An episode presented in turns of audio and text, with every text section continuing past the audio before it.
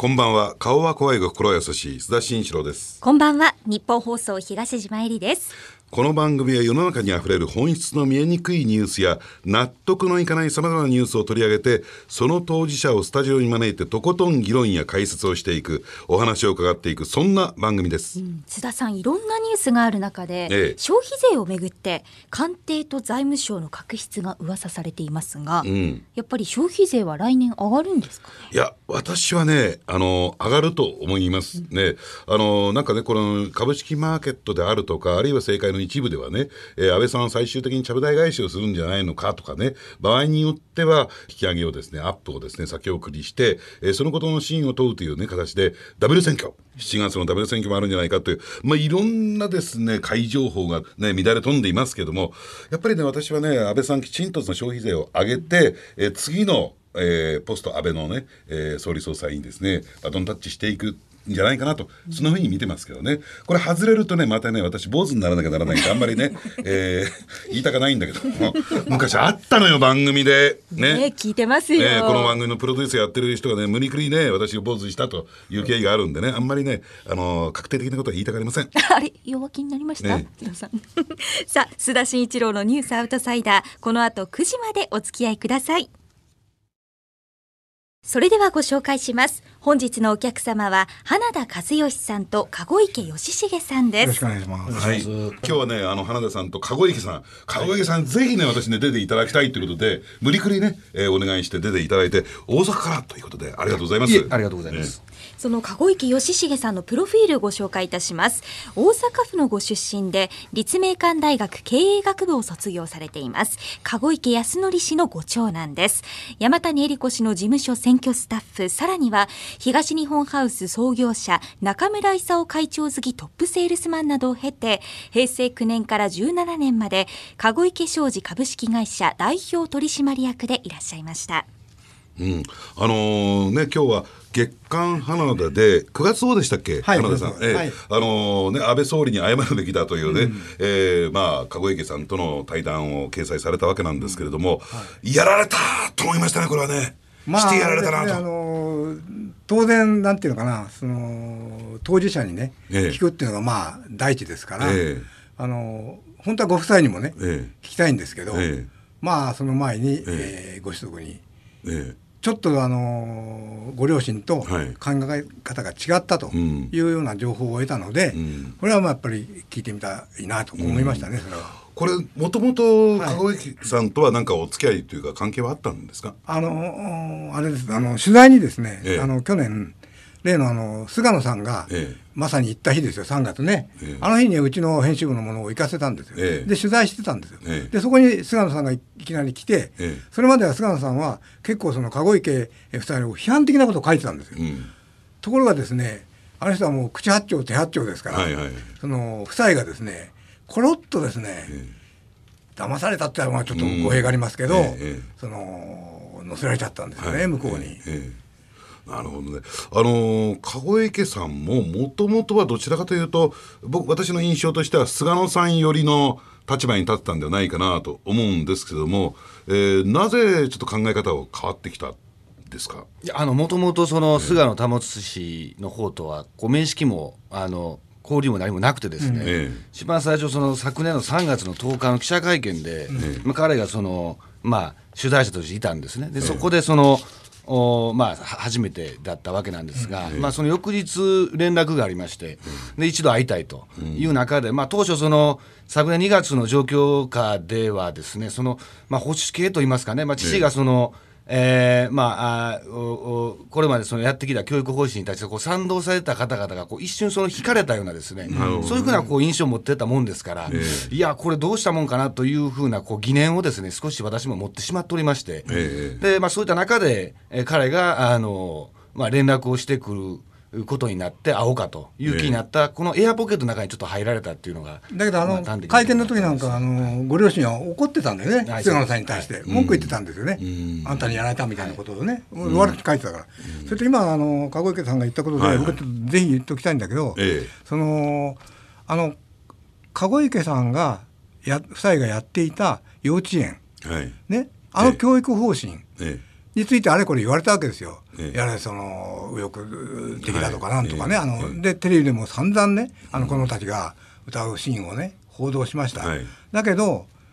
私立の幼稚園だから、ええ。どういう教育方針であってまあ構わないわけですよ。そうですね,、ええ。ね。それが嫌なら他へ行かせればいいわけですよ、ですごくあのしっかりした教育もしていらしたので、ん。人気もあったんですよあの幼稚園は。うん。ね、でそういうのを受けて知識人の人たちも講演に行ったりですね、してたわけですね。はいはいあのーそうですね。そういう人たちが、あの事件が起こったら、一斉にまあ黙るか批判的になっちゃうわけでしょ、ん。やっぱおかしいと思うんですよ。ん。やっぱりあのなんていうか教育方針そのものはね、ええ。別に間違ってないと、ん。ああいう考え方があってもいいとん。いうぐらいのことはですね当然ね、あの言うべきですよね。だからその籠池夫妻それから籠池さんがですね、その非常になんていうのかなこう追い詰められたような気持ちになったのも分かりますよねこれ、うん。だって今まで支持してたこれ人たちが何にも言わない、あるいはむしろ反対ししてるってわけですからね。むしろその日本会議にね批判的な菅野保さんだったけれども、そういった状況の中でやっぱり手を差し伸べたのは、まあ、彼一人だった。だからそこにある意味ですがってしまったっていう側面はあるんですかね。まあ、結果的にそういうふうな形だと思います。はいで、まあ、あのもちろんねその記事は読ませていただいたんですけれどもあの籠池さんあれこれおかしいなって思ったあのその菅野さんのねあるいは、えー安倍さんに対して批判的な勢力グループの、えーまあ、に乗っかってておかしいなと思ったなんかきっかけみたいなのあるんでしょうか？それはあのまあ花田さんの方にも書いていただきましたけども、え今年のその1月、まああの両親が逮捕拘留されてから頻繁に何度かその。まあ、あの集まってこう会議みたいなことがあったんですけど、その今年の1月もそれがありまして、まあ、その時にその裁判費用の、おまあ、見積もりということと、その費用のその工面ということの中でですね、まあそのまあ、いわゆるそのおこれまで、まあ、両親が全くそのああの、まあ、スタンスが違うかったですね、そういう組織からあの工面をするというような話、まあ、具体的に言いますと民談なんですが、ええ。そこからその工面をするというふうな話を聞いたときにですね、まあ、これはそのもうこのままいきますと、もう決定的にそのおかしな方向になってしまうと思ったものですから、まあ、そこであのたもとを、まあ、分かったというのが率直なところなんですが。まあそれはそのなんだろう菅野さんが民団から4,000万円ね、こう引き出してたかどうかは、あの分かりません、その民団も取材に応じないから。はいはい。だけれどそういうことを菅野さんが、あの籠池さんたちに言ったっていうのが事実ですよね、これは。はい。はいあなるほど。花田さんはそこ大事な点なんですが、民団にも当て次第はしたんですか？いや、でも応じませんからね。ええこのこまあ、文字はしてないけども、うんはい。そこは確認取ってるとはいはい。いうことなんですかね。ただ、大事なのは、あの、繰り返し聞きますけれども、その4000万については菅野さんサイドが工面しますよと言って、どうもその背景が怪しげだったから、ちょっと、あの、目が覚めたというか、立ち回って考えてみようというのが、そもそものきっかけだということこれがそのですかね決定的だ。と思います。はい。うんでそうするとねちょっと、えーそのあたりであの吉重さんはそこで気がついたんだけども、そのことについてご両親に何か言われました。ちょっとこれおかしいみたいおかしいよみたいな。えー、と今年の5月にその交流が解けたん保釈されたんですけど、ええ。その前2か月前に下の妹がその接見ができてたんです、ねでその時に、まあ、あの私のその考えといいますか方針というものを、まあ、伝えてはいたんですね、ええ。ただ、まあ、その伝え方がですねその詳細に語りますとまたこれがあの話がそのいろいろと。おお広がってもいけないと思いましたので、ええその方針だけ新聞に伝えてたんですがそこが少し伝わりきれなかった部分があったのかなっていうふうに、まあ、反省はしてるんですけど。ええでそうするとねじゃああのちょっとこういう言葉を使うのが、ね、適当なのかどうなのかあれなんですけどもある種こう洗脳状態に置かれているそれはまだ解けてないっていうこと解けてないと思います。ですかね。最近その、まあ、あの母の方があの本を出したみたいなんですけどそうですはい、17日からその書店に販売されてるってことですけど、まあ、ああいうような本を読んでますと、やはりその長期交流のその、まあ、あいわゆる弊害というものがいまだに残ってるなと、う。んでその、まあ、交流されてるところからおそらくあの出版社も動いてると思いますんで、まあ、あの意図的なあのその文章の、まあ、編集の仕方になってるのかなっていうふうには、個人的には思いましたけど。うん。はい。あの籠池さんご自身がね、あのまあ9月号の月刊花田で、えー、全てをぶちまけてみようと、えー相当な覚悟だったと思うんですけれどもそれはなんかこうそこに思い至るまでに何かきっかけみたいのは何かあったんでしょうか？やっぱりこう黙ってた方がいいのかなっていうようなあのお考えもあったんだろうと思うんですけどもここはやっぱりきちんと真相を明らかにしようと思い至った、えー、きっかけってのは何かありますこれはですね、えー、そのまあ、いわゆるモルト問題ということ自体がですね、えー、そのえー、まあ、えー、結局その、まあ、例えばその国有地に関しまして、これはその総理ご夫妻がですね、関与してないことは、これはもう明確に、あのファクトとしてあるわけですけれども、あの要は、えー、総理がその総裁選の前の会見でおっしゃってましたけど、そのまあ、いわゆるご婦人のご友人とかがこう応援していただいたっていう話で、そういったことを含めたときに、要は、あのいつまでもその両者がその立場にいるということはやっぱり筋が通らないだろうと、うん、やっぱりその保守としてやってきて、うん、でそういう中のその方向というものをいくらその中途で何かあったとしても、うん、やはりそこは修正をしてですね、しっかりとそのあの筋を通し切るということがですねあのいいんじゃないかっていうのは私の中でずっとあったものですから、それはむしろその父の方にしてもらいたかったんですが、まだそれは私の中では諦めてない部分はあるんですが、あのそういった部分があったものですから。この9月号が出てからなんかご両親から反応はあったんですか？えっ、ー、と直接的にはないです、ね、ないですはい、ただ読んではいるみたいあそうですですね、はい、間接的にはなんかあのご両親こんなこと言ってるよなんていう話は入ってきてないんですか？間接的には入ってきてます。どういう点ですか、はい。えー、とこの花田のことについては、はい、あの何も言ってないですね。はいはい、えー、えーあのー、そもそもちょっと話元に戻すんですけども、はい、あのー、学校用地土地取得に関して言うと、あのー、なぜ森友学園だけがというかですね、はい、やっぱりその背景にはやっぱり誰かから便宜を図ってもらったというそういう形跡とか経緯というのは何かあるんでしょうか？いや特にはないと思うんですが、うん、そのあのなんていうんですかそういう口利きとかですか、ね、そういったものについては例えば昨年の2月に河野池さんがですね、ね会見されててご自身でそのパイロット役をしてるかのようなその書類を出してるっていうのはありますけど、うん、ただでもそれが何か法に問われるようなものっていうのは全くないもんですから、えー、あの他の先生方がどういう動きをされてもですね、ね。でもそこが問題になって何かその金銭のその要は、えーぞえー、いわゆる法に触れるようなものがあるんじゃないかっていうふうな定義でずっと野党もですね、うん、その大手のメディアさん一部メディアさんもそれを推してたもんですから、うん、まあえー、まあなんかもうどうしようもないその混乱状態がずっと続いてたっていうのは率直なところなんですけども、はい、そうするとねその渦中にいらっしゃった当事者として、はい、あのー、まあマスコミのね、報道も、虚実入り乱れてというか、えー、虚虚入り乱れてみたいなね、状況があったと思うんですよ。はい、あのー、おそらく、えー、そのマスコミ業界の方じゃありませんから、マスコミってのは本当のことを伝えるものだと思ってらっしゃったと思うんですが、ああいう状況を見てどう思われました？マスコミって本当のことはあんまり伝えないなっていうふうなお考えてなかったですいやあの多少はありましたけどそこまでその、えー、ひどいもんだとは思いませんでしたですね。あとね、あのその籠池さんご自身が例えば100万円もらったとかもらわないとかあの安倍晋三記念小学校のこととかそれからあの、えー、秋葉原にこれ100万円の束を持っていったとか持っていくとかねそういう上下が1万円札で中が白いやつとか、はい、あのまあなんていうのかな。ちょっとなんだというふうに思わせるところありますよね、はい、あれはそのお父さんとしてはどういうそういう人なんですかね？親父さんは。いやあのー、いわゆるそういうその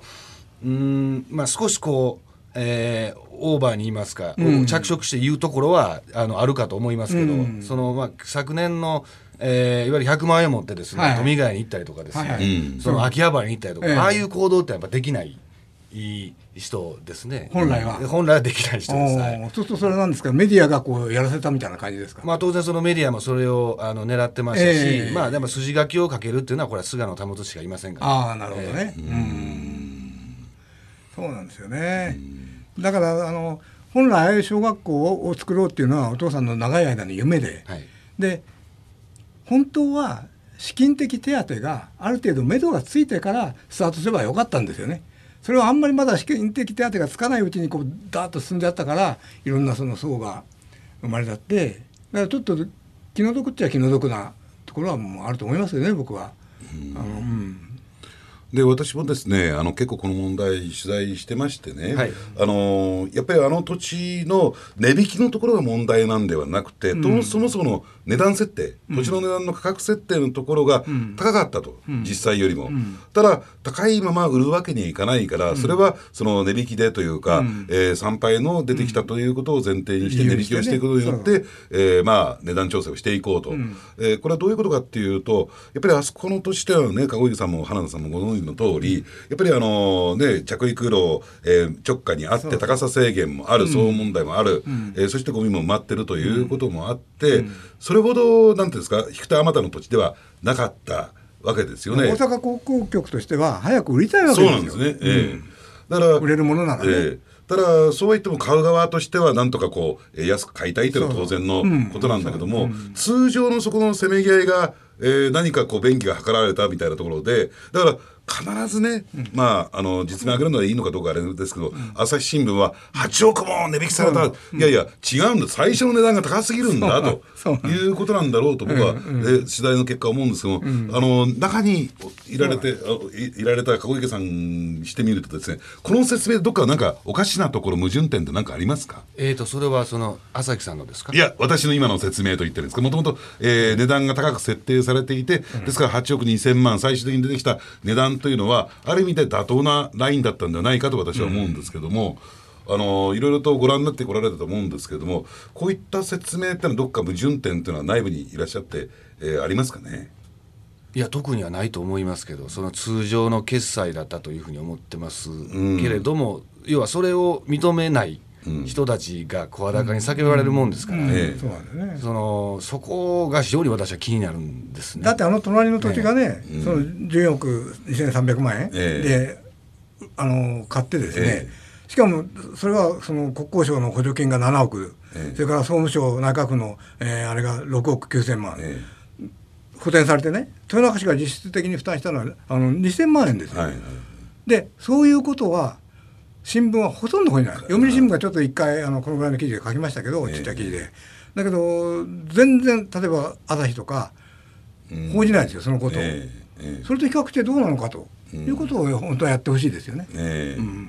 だからもう最近のこの手の問題っていうのは、あの花田さんもね前回お話しさせていただいたように、真実が何なのか真相が何なのそうそうかということよりも、これを使っていかにその安倍さんの足を引っ張ろうそうそうそうとそう。うん。だから本当にあのなんかこれ残念なんですが別に籠池さんねご両親の、えー潰そうとかね、そういう意図じゃないんですよ、あのメディアもね、つまり安倍さんの足を引っ張るためにそうそう。利用されてしまったと。籠池夫妻が使われちゃったってこういう話ですよ、はっきり言えばね。まあそういった点で言うと、あの変なことに巻き込まれたなということになるんだろうと思うんですけれども、そのあたりご両親はどうなんですか？どうご理解されてるんですかね？なかなか父の方は、え。あのある程度は把握はしてると思うんですけどまあ、結局その去年のその2月の騒動っていうのが、まあ、あまりにも激しすぎたもんですから、まあ、父本人自体がもう疲れてるんじゃないかなと思うんですよ。なるほどね。なかなかそのそういう中で、そのこれまでの教育方針が正しかったんだと、まあ、去年2月の報道ではかなり言ってたと思いますけど、ええ。教育チョップは何が悪いんだとええ。いうふうな話も含めてやってたと思いますけど、まあ、あのその後のですね1年以上のその経緯の中でなかなかそれをもう一度、えー話をする気にはなできないんじゃないかなと、なれないんじゃないかなっていうのが率直なところだと思いますけど、えーだからそこはあの、えーしっかりあの父の方も、お自分のその教育方針やってきたことは間違ってないんだ、ええただ修正するべき点はもしかしたらあるかもしれないけど。機会にきちんとおっしゃった方がいいですよね、ええそれは。それでもう一点ね、これはお二人にお伺いしたいんですが、本当にね、えー月刊花田9月号の記記事というのは、えー同じね、あのテーマを追ってたジャーナリストにとってみると、私みたいなジャーナリストにとってみると、本当にしてやられた。やられちゃったな、花田さんにっていうのが本音なんで、本心なんですよ。ただ、不思議だったのは、これだけびっくりする衝撃的な記事が掲載されたにもかかわらず、ほとんど無反応じゃないですか。無視されてますよね。よね。はい。これについてはどうですか？いや無視無視されてるなと思いました。おかしいじゃないかと思いませんでした。ええええええ。おお思いましたですよね、むしろその、えーえー例えばあの逆逆側の、まあはいね、教育直後であったり、なんといろんなそのあのいわゆる思想的な話の逆面であれば、かなりその、お騒ぎ立てるんだと思いますけど、えーえー彼らのその動き方っていうものをこう可視化させますと、えー何も話しない。むしろそのスルーするっていう、うん。えーことが今のこの日本社会のあのえー一つのそのお事実としてあるんだなというふうに私は受け止めてだますってもうさ再三言っているように当事者に聞くっていうのは基本でしょ、ええ。ジャーナリズムの。えそれでその当事者がねこれだけ当事者の一人がですよ喋ってる、それをどこのメディアもね全然取り上げないっていうのはねおかしいですよね異常事態ですよね異常です、ええ。これ賛否両方あっていいけどね、ええ。それ何かあっていいですよね、うん。何の反応もないでしょ、うん。これはおかしいですね。全くの無視ですからね。ね。反論があってもいいんだけどもあの菅の保つ氏ですらほぼ無視ですよね、これ。これはね何が起こってんだろうかって非常にこう、えー不思議な感じなんですけれどもあのどうですか？あのご両親とのこの関係改善っていうのはあのおそらくこれからえーやっていかれると思うんですけれども、えーいずれはやっぱりこうなんかこうえー和解と言ったらいいんですか？お互い分かり合えるみたいな、えー時がやってくるといいなと思うんですがそのあたりはどうですかね？まあそうなればそうなったらいいなというふうに思ってますけど、そのまあ私はあの他で少し話させてもらったんですけど時間ある程度時間がいるのかなっていうふうには思っておりまして、あのただまあ今こう本が出てどこまでそれを活用されるかっていうのを心配はしてるんですけど、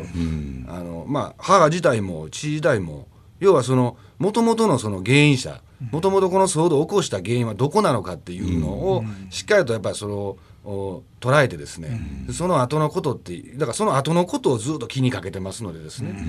えそそこがその自分のその発想のあの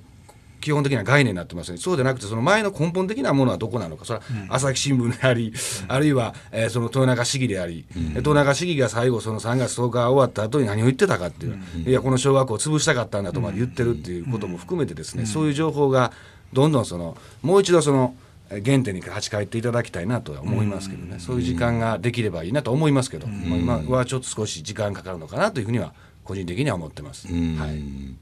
あのー東島なんかもね、森友学園問題いろんなところで目にしたり耳にしたりあるいは番組で、えー話してきたと思うんだけども、籠池さんを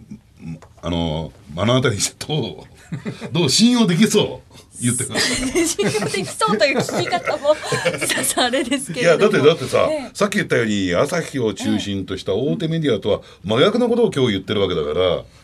あのどうかなと思って第三者から見てと。でもあのご本人の言葉っていうのはやっぱりこうやって直接聞く機会だったり、まずその場っていうのは必要ですよね。そうそう聞だからまあさっきちょっとおっしゃったけどやっぱり菅野保さんっていう人は、そもそもものすごい批判してたのに 森友学園に関しては、いきなりあの時点でコロッと変わってそのすり寄っていくっていうね。まあいい加減ですよね。ですからその辺も本人としてはエクスキューズとしてね、ジャーナリストじゃない、著述家というね なかなか喋りにくいその肩書きを使うんだけれども、要するに書くだけですよと、それが事実かどうかはまた別なのかなって私は理解してるんですけどね、ええまあそういった意味でこの番組も大事かなと思いますね。大事ですねはい発信してくださいはい 毎回濃い時間をお送りしておりますが本日のお客様は月刊花田の編集長花田和義さんそして籠池義重さんでした改めましてありがとうご本当にありがとうございざいましたました。ありがとうございました。